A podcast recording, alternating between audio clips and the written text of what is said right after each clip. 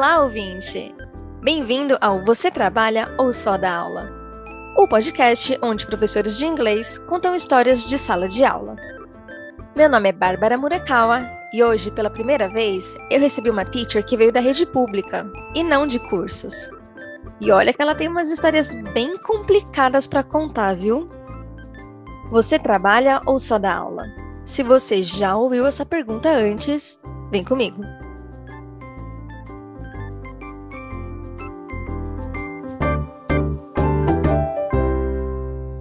A nossa convidada de hoje é a Aline Amorim. A Aline é bacharel e licenciada pela UFRJ com certificações de dignidade acadêmica. E depois ela explica melhor para a gente o que, que isso significa. A Aline é especialista em língua inglesa pela PUC-Rio e ela fez uma pesquisa sobre identidade no gênero fanfiction como forma de escrita criativa produzido em escolas. Ela trabalha na rede estadual há seis anos como coordenadora e atua na rede municipal como professora de inglês há quatro anos. A Aline é tradutora, intérprete, blogueira e ela está sempre ligada à cultura pop e eventos internacionais relacionados à cultura pop. Nossa, Aline, quanta coisa! Como é que você arrumou tempo para gravar podcast, Aline? A gente vai dividindo aí, né, o tempo e, por exemplo, a minha aula de hoje está programada, aí por isso que eu tô aqui. Entendi. E além de tudo isso, você também já publicou um livro, né? Eu já publiquei, total são quatro livros. Quatro, quatro livros? livros? Quatro mais um da monografia que eu transformei em livro também. A sua monografia foi sobre fanfiction? Isso. E aí você transformou num livro? Transformei. Era... Os alunos fizeram fanfiction sobre o filme Jurassic World, que na época foi o filme da minha vida, né? Adorava assistir aquele filme. Eu levei todo mundo para o cinema e a gente, eles começaram a escrever a história e depois eu analisei a história que eles fizeram. Você publicou as histórias dos seus alunos, então? Publiquei. Todos eles sabem. Gente, isso é muito legal. O máximo, adorei. Olha, você trabalha de verdade, né? Faz um monte de coisa ao mesmo tempo. Legal. Aline, qual história você trouxe pra gente hoje? Então, eu tenho várias histórias, né? Só que eu escolhi uma que é mais ou menos recente, aconteceu no ano passado. E, assim, por ter demorado muito até ter um final, é, eu acho que essa foi marcante. Tem outras até piores, né? Hum. Tipo ameaça de morte. Caraca! Ah, é, ameaça de morte. Meu Deus, peraí, já começou forte aqui a história. Você foi ameaçada de morte. Mas que absurdo isso. Por, é. por, quem? Como é que isso aconteceu? Vamos contar rapidinho aqui antes da gente ir para a história. Então, quando eu entrei no estado, né, no, no primeiro, segundo ano meu de estado, eu trabalhei numa escola no Jacarezinho. Jacarezinho, pelo menos já deve ter ouvido falar que a barra lá é meio pesada, né? Conheço. Eu acho Nunca que quando a gente se conheceu, você trabalhava lá. Isso, uhum. isso. É, mas até então eu nunca tinha tido problema nenhum com alunos. Só uhum. que é, no meu segundo ano, teve uma turma que pentelhava bastante e teve um aluno em particular, que era o líder negativo da turma, ele praticava muito bullying com outros alunos e com um em especial. Aquela situação foi assim, me foi me deixando chateada, até porque eu estava vendo que o garoto, a vítima né, do bullying, ele estava ficando cada vez mais incomodado com aquilo. E eu uhum. resolvi levar esse caso para a direção o aluno que praticou o bullying foi chamado e dali para frente ele todo dia tinha alguma coisa para tentar me desestabilizar, tipo imitar barulho de metralhadora. Meu Deus é, do céu! É, absurdo! Cantar musiquinha de tráfico, dizer ah. que ia me matar, não sei o que, essas coisas assim. E aí foi quase um ano nessa tensão. Até acabar o ano, na verdade, eu tive esse problema aí com esse aluno. Que loucura, que história, que absurdo isso. Ameaçada de morte por alunos, né? É. E, mas assim, a história, a história que você vai contar hoje, você acha que é melhor a gente colocar um disclaimer de conteúdo sensível ou você acha que tá ok? Ela é, ela é tão pesada ah, quanto é... essa? Não, não, escolhi uma mais light, não precisa não. Ok. Pode ficar relaxada. tá bom, então vamos lá, pode continuar. Então, é, no ano passado, né, eu comecei a trabalhar numa escola nova do município com adolescentes, só segundo segmento. E assim, em geral, eu gosto desse público, né? Mas eu aprendi que ao longo desses anos eu vi que tem vários alunos que já têm maldade desde cedo. E isso a escola às vezes perpetua E os responsáveis também. Não sei se por maldade também, ou então é, já está no subconsciente. Não sei o que, que acontece, mas tem situações de alunos assim, às vezes os pais compram, a escola compra, e isso atrapalha o desenvolvimento tanto do aluno quanto adiante do cidadão, que eles ficam acostumados a um, a um vício de, ah, posso fazer besteira que vai estar, tá, vou estar tá sempre certo. Sei, sei, é... sei como é que é. então, é isso aí. O meu psiquiatra falou que eu tenho uma, uma mente cartesiana. Então, é, eu não gosto de injustiça, não gosto de ser vítima e nem de ver injustiça. Nessa situação aconteceu isso. Na escola que eu trabalho, tem assim é, situações em que professores aplicam as provas dos outros, né? Porque tem semana de prova a gente não pode estar em todas as salas ao mesmo tempo, aquele professor daquele tempo, naquela hora, aplicaria a prova de fulano. Sempre é assim. Uhum. Nessas escolas que você é... trabalha, como é que funciona ah. quando o aluno é pego colando? O que, que vocês fazem? O que, que acontece? Vai muito do professor. Em geral, não acontece nada. Ah, é? É, os professores meio que fazem vista grossa. É, mas no meu caso, eu quando eu vi que era assim, no ano passado, nessa escola em particular, eu comecei a fazer de forma diferente. Vi colando, então soube que colou, já pegava a prova e já anotava em cima da prova alguma coisa, que era para não ter erros. E separava na hora da correção, eu separava aquele bloquinho no fim, né, dos alunos que colaram. Mas eu nunca fui de falar, notar em voz alta, nem assim, humilhar aluno, nem nada disso, não. Eu simplesmente queria mostrar para eles que eu estava prestando atenção e eu era meio que onipresente. Aí, teve um certo dia, teve a devolução né, das, dessas provas do início do ano, e um certo aluno, que eu vou chamar aqui de João, ele questionou por que, que a prova dele estava marcada, né, denunciando assim atitudes não católicas de cola. Eu expliquei para ele que eu sempre separava para os alunos verem que eu estava prestando atenção quando os outros professores me contavam algo. Eu também prestava atenção e anotava, porque também não é justo o colega aplicar a minha prova e ficar vendo cola e não, não ter chance de falar. Eu sempre levei essas coisas em consideração.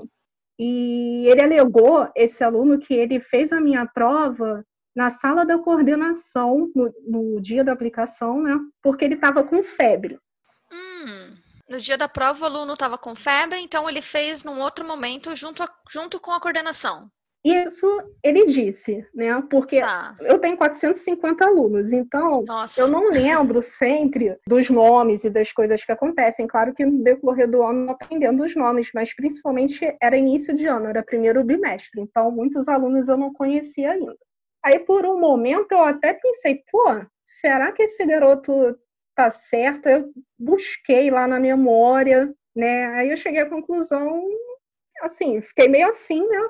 Porque eu não estava lá na hora, mas eu cheguei à conclusão que aquilo ali é, não poderia ter acontecido, sendo que eu, na hora que eu recolho as provas e na hora que me entregam, quando tem algum problema, eu já anoto na prova. Então, eu já fiquei inculcada daí.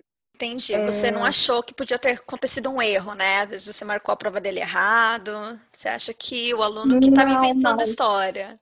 Sim, porque era algo muito assim grave para eu ter errado. Se eu errasse, seria em alguma bobagem, não nisso. Porque isso eu sabia que se eu errasse, claro, quando eu faço avaliação, eu não posso prejudicar ninguém, obviamente. Uhum. Não seria o tipo de erro que eu poderia vir a ter, entendeu? Quando eu entro numa escola, num ambiente novo, a minha atenção, então, é redobrada. É, você tenta ser bem cuidadosa com esse tipo de coisa, porque você sabe que pode prejudicar o aluno, né? Sim, até porque eu sou cartesiana, né? É verdade. Aí o João começou a dizer para Deus o mundo que eu confundi a nota dele e que eu errei. Hum. Aí ele falou quando teve essa história, ele sentou e eu vi ele falando para o colega ao lado, porque a sala é grande, mas ele sentava mais menos próximo à minha mesa. Aí eu ouvi ele falando que ele ia se vingar, porque aquilo não podia ficar assim, e que a escola ia ver, que não sei o quê. E eu fiquei só ouvindo, né? Pensando, cara, não é possível, não errei, não, tô certa nisso. Aí, né, semanas depois, a mãe do indivíduo, que é a dona Maria, vamos dizer assim. João e Maria, os personagens. É. Aí essa mãe dele chegou lá na escola, né, e já começou a discutir comigo. Aí era na sala da direção, foi grito, apontando o dedo, me olhando torto, ameaçando, e eu afirmando o tempo todo o que tinha acontecido. E ela defendendo lá o alecrim dourado, né? O tempo todo. o alecrim inclusive, dourado. então, inclusive, ela queria assim, que eu pedisse desculpas pro filho na frente da turma inteira, porque de acordo com ela, eu manchei a imagem dele perante os colegas. Aí eu fiquei assim, oi, né? Eu nem falo nota em voz alta, não tem nem sentido isso. E assim, cá entre nós, até o dia dessa conversa, eu já tinha sondado com os outros professores e eu sei que ele não tinha notas boas, na maioria das vezes. Mas assim, em algumas escolas, o aluno tem sempre a razão. Não adianta, né? uhum. né? Então, no caso, até quem me contou sobre a postura desse aluno no dia da prova sumiu, né? O argumento depois passou assim: é, ah, a gente nunca disse nada de cola. Aham, uhum, tá, sei. Né? O professor novo, assim, ele não tem crédito. Você a passou louca, de né? maluca, né? É, a maluca de que maluca, acho que o aluno tá de incompetente. Entendi. Isso, maluca e incompetente. Muito fácil, né? Até porque, não sei se você lembra, quando a gente estudou juntas, o meu visual, assim, eu ando de mochila, eu ando de tênis, de camiseta.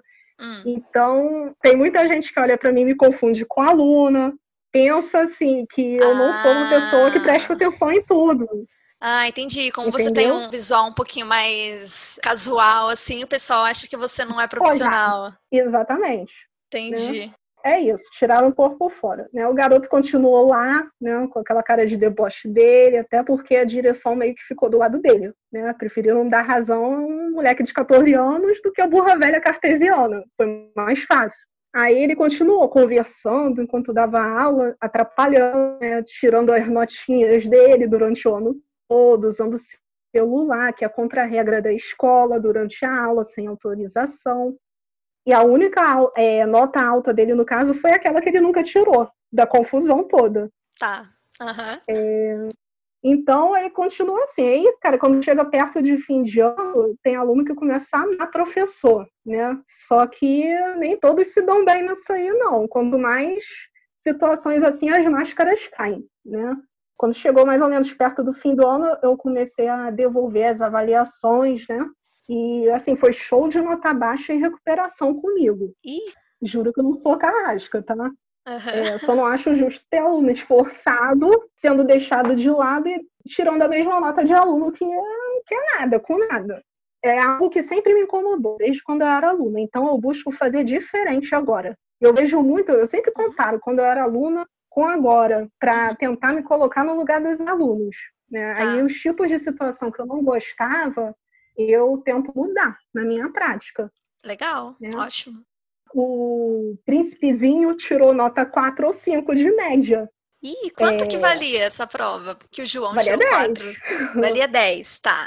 Uma nota baixa, né? Bem abaixo da média. É, só que ele fez o pior trabalho da turma, né? Aí, primeiro que ele nem leu o que era ser feito, porque não tinha nada a ver. Né? E já era claro, assim, quando eu peguei o trabalho, eu já sabia que o resultado ia ser péssimo, que eu ia ter ali como é, arrumar um novo problema com ele, né?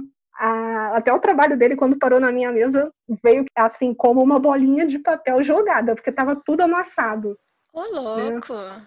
É, eu já sabia que na semana dos resultados eu ia receber umas visitas, né, na escola. Já imaginava que fosse acontecer a dona Maria vai voltar, é óbvio. Já estava nessa altura pronta para gravar tudo, porque eu aprendi no, no, ano letivo, no ano passado, no ano letivo, que quando a gente tem reunião, assim, com direção ou com responsáveis, principalmente quando rola a questão do não me toque, é sempre bom a gente já estar tá com o gravador no celular ligado. Caramba! Tá? Você liga o gravador, você é. grava a conversa para se acontecer alguma coisa, você ter isso. Só que as pessoas não sabem que eu tô gravando. Tá. Mas eu passei a fazer isso por questão de segurança pessoal. Claro. Né? Uhum. Aí ela, é, ela disse, junto com a direção, claro, que ficou do lado dela, entre aspas, né? Que o alecrimzinho chegou em casa, aí eu lembro até hoje dela segurando na ponta dos dedos o, a, a, o boletim, né? Com a nota chegou com essa nota, né? Me mostrando como se fosse um pedaço de lixo. Até hoje eu lembro da cara dela. Né? Uhum. Aí ela falou que ela estava ali para entender, porque ele disse que o trabalho dele foi o melhor da turma, e inclusive estava exposto na sala, porque assim eu tenho o costume de separar os trabalhos que ficaram mais legais por nota ou não. Às vezes é só a ideia que ficou legal, mas eu faço uma mini exposição na sala, ao redor da sala toda com trabalhos de todas as turmas. Ah, que legal. Né? Eles gostam disso. Mas a minha sala era muito assim, é, tinha muitos trabalhos em exposição. Aí ela disse que ele chegou em casa que ele teve uma nota alta no trabalho, dizendo isso para ela, né? E que a média dele deve ter caído porque eu não ia com a cara dele por causa das vezes que ela foi atrás de mim na escola, porque não foi só uma vez, teve várias vezes que ela foi hum. para tentar me pentelhar sobre a mesma situação lá atrás da prova. Aí ele disse para ela que achava que tinha sido meio que uma vingança minha, porque já estava no fim do ano, era a última avaliação, eu não ia mais ver aquele aluno, porque ele era do nono ano e ia sair da escola, né? Aí do nada a direção, né, que estava na conversa, sentados do lado dela, né, nitidamente já mostrando em que lado eles estavam, né, eles do nada falaram: ah, vamos levar é, Dona Maria na sua sala para ela ver tra os trabalhos. Aí ela foi lá na minha sala, né, viu todo o meu cuidado, viu os trabalhos espalhados pela sala, né, viu que estava tudo arrumadinho, viu que eu, que eu sou cartesiana mesmo, né, livro em cima de livro, tudo arrumadinho. Aí ela viu que o trabalho do filho dela estava todo amassado nos arquivos que ainda não tinham sido devolvidos para o aluno, né? para os alunos, porque quem não ficava exposto devolvia o trabalho, né? Aí nem a Paula viu que, que dava para tirar uma nota ali. Mostrei para ela que ele não fez o que foi pedido, né? a falta de capricho, que ele é, abordou coisas que não tinham nada a ver com o que eu pedi. Aí nisso ela já foi colocando o rabinho entre as pernas. Nesse momento ficou claro que o aluno tinha mentido, que ele não tinha entregado um trabalho bom, de que talvez você não tivesse tão maluca assim. Como é que foi? Qual foi a reação da mãe? Então, aí depois, né, que a gente foi conversando, na minha sala mesmo, ela me pediu desculpas, super sem graça, né? Aí, tudo bem que já estava no mês final de aula, mas depois ela não me encheu mais o saco, né? E eu afirmei para ela nessa ocasião que eu nunca errei com ele antes, né? Que aquele que era o filho dela mesmo porque assim, ela conhece o filho e eu conheço o aluno. Ele não é na escola o que ele é em casa.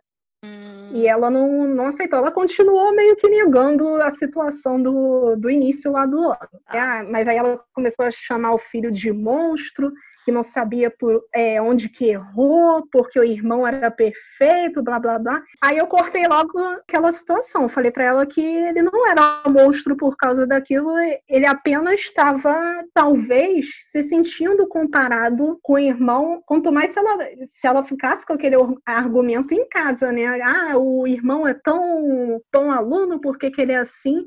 Aí eu falei para ela, não, ele, o João sempre é assim na minha aula. Aí eu fui entender que talvez ele estava se sentindo cansado de ser comparado com o irmão. E isso podia até explicar o tipo de atitude que ele tinha, né? Apesar de que para mim não justificava o, o tipo de erro que ele teve. Mas eu comecei a compreender melhor o menino, ele era um alecrim dourado para a mãe no começo. Aí, no momento que ela viu que ele tinha mentido, é. ela já mudou o discurso completamente, começou a falar mal do garoto. E ainda você percebeu que existia uma comparação ali entre o garoto e o irmão dele. Tinha essa disputa. Tinha. Aí, dias depois, né, no último dia de aula, ele já tinha até parado de ir, porque tem muitos alunos que começam a faltar mesmo no, no fim do ano e tudo mais teve uma colega da turma dele, né, que veio conversar comigo, falou que ela soube da história, né? Inclusive contou que ele durante os meses todos ele começou a espalhar para os colegas pela escola que eu não sabia avaliar, né? Por causa do incidente lá do início do ano. Aí no fim da conversa ela soltou essa para mim, professora não liga não, é, o João nunca foi bom aluno, tá? Mas é, a mãe dele quer que ele seja como um irmão. Ele sempre funciona na pressão, né? porque você sabe como é que é na escola, mas ele se ferrou bonito com a senhora, né? Aí na hora até parei assim para pô, senhora, tô velha. Aí nesse ano, no início do ano, porque a gente interrompido, até a postura da direção e dos alunos comigo já tinha mudado, já estavam assim levando mais a sério. E eu pensei, bom, não vou ser mais otária. E é isso.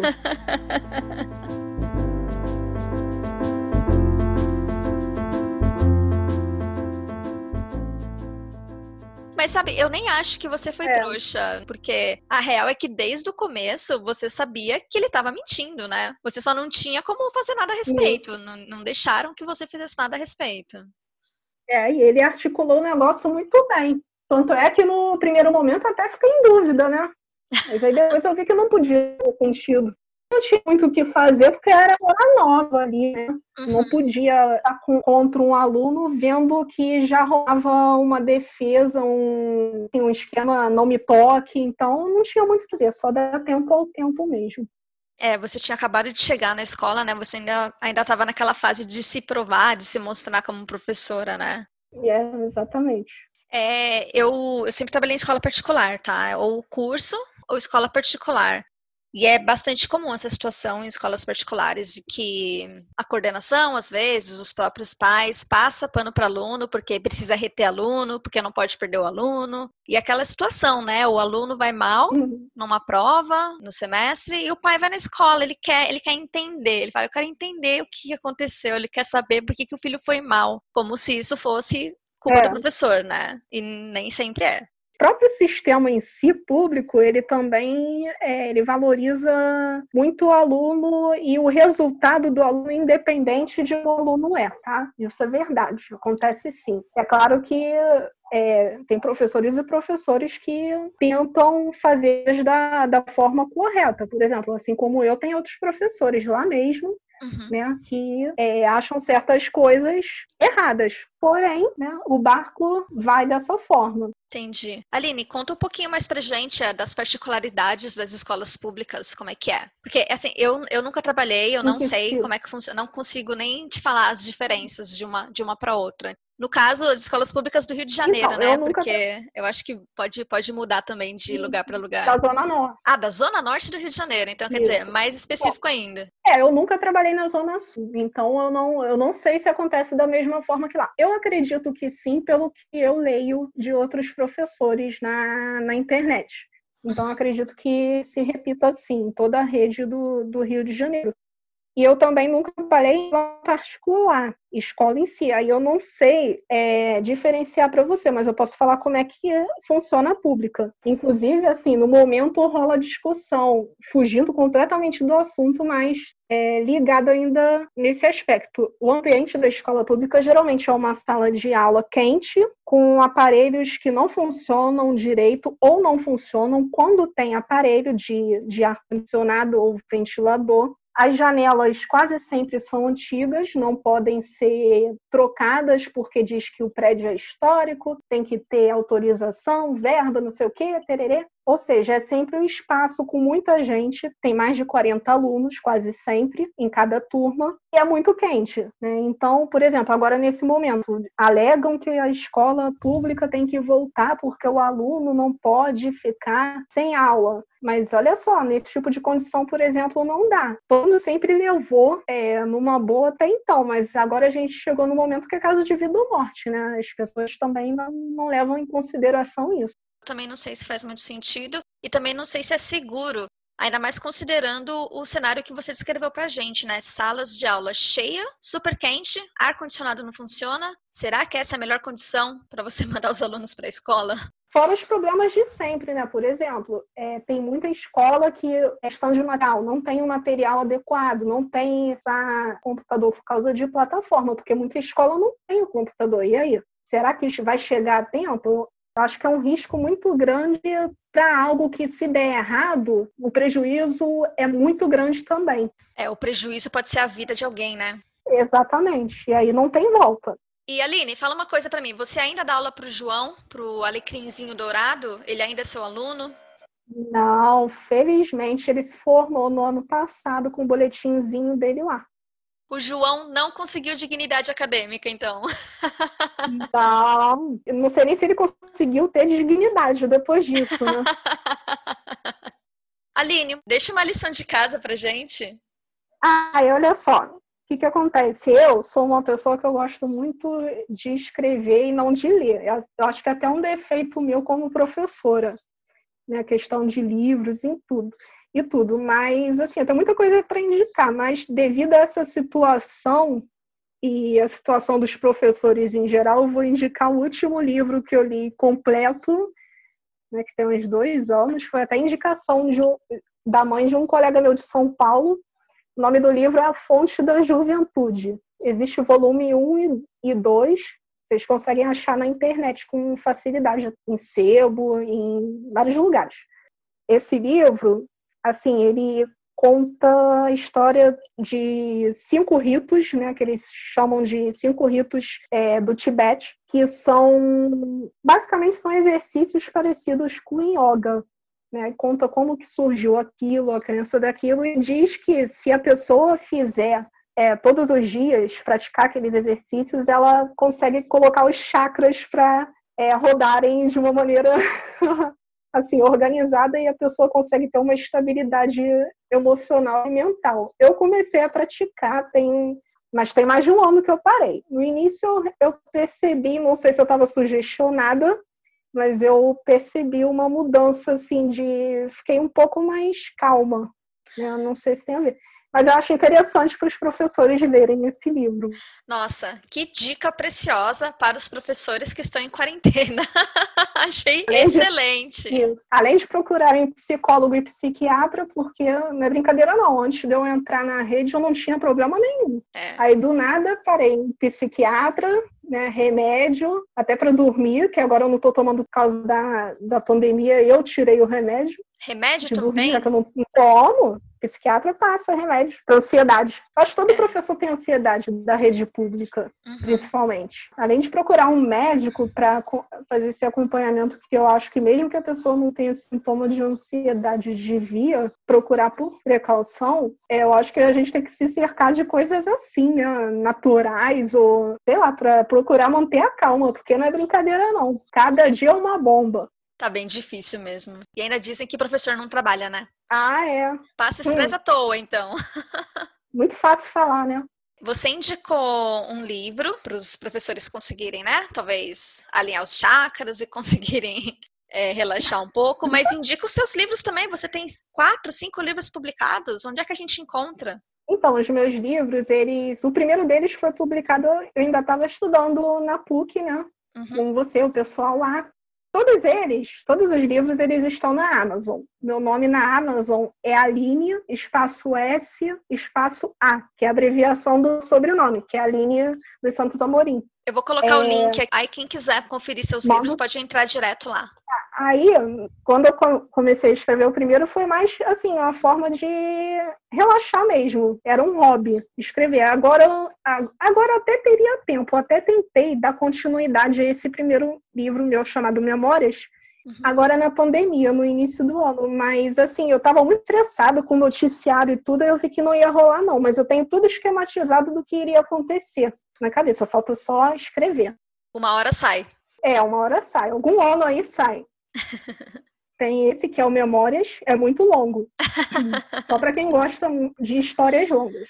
O Pantera, que é o segundo, na verdade surgiu é, de uma adaptação de uma fanfiction que eu fiz junto com os alunos na época da minha monografia de fanfiction. Olha só. Eu transformei num original, fiz umas adaptações aí. Também era baseado no universo do Jurassic World. Fiz as adaptações para transformar em original, porque acaba, acabou virando uma história completa. Até a metade do, desse livro dá para fazer muitas ligações. Eu até coloquei na, na introdução que era baseado né, uhum. nos personagens tais, da obra tal, né? Porque no início eu achei que ficou muito parecido, mas do meio para frente eu desenvolvi a história completamente diferente. Entendi. E o pessoal que leu na época achou bem legal. Aí deram a ideia, ah, podia virar um livro, só que eu sabia que eu não podia transformar num livro com o nome dos personagens, uhum. nem é, todos os elementos, né? Aí virou essa original. Tem o I Am Miss Swift, que é uma coletânea de poemas, assim, Nossa. raivosos em inglês. É, são poemas em inglês. Raivosos. É. Poemas raivosos é em inglês. Esse é bem curtinho, tem umas 30 páginas só. Tem a minha biografia, para quem quiser, quem ficou interessado, tá no, na Amazon, pode olhar também. Tá tudinho lá. Que legal. E tem esse que está em desenvolvimento, né? Que é, começo, não começo, tô sem paciência. Não sei, uma hora ele sai. Uma hora ele sai, com certeza. Aline, muito obrigada. Ah, obrigada a você. Adorei. Foi muito legal falar dos perrengues. Achei muito legal. Você é a primeira professora de escola pública que vem aqui eu tô pensando em chamar mais alguns, tá? E eu acho que é interessante. Eu, eu venho de um contexto bastante diferente, que é o contexto de curso. Eu acho que muitos dos meus colegas vêm de contextos de curso também. E pra gente é muito importante a gente ouvir e conseguir entender como é que é outros contextos, né? Como é que funciona em outros lugares, escolas públicas, escolas estaduais, municipais, em outros estados também, porque eu tô em São Paulo, você tá no Rio de Janeiro. Eu acho que a gente precisa trocar essa, uhum. essas vivências. Isso. A ideia do, do podcast eu achei bem legal por causa disso também. Eu espero que também tenha mais gente de escola pública, para a gente ver as diferenças, porque no fim tem, muita, tem muitas diferenças, mas também tem muitas similaridades. Ah, né? Por certeza. exemplo, aluno, aluno basicamente só muda de endereço. Né? é verdade, é verdade. É, eu achei ah. bem legal. Obrigada por me convidar. Imagina, obrigada a você e volte sempre. Opa, tudo bem. Próxima história aí vai ser censurada. Meu Deus do céu, já tô ansiosa.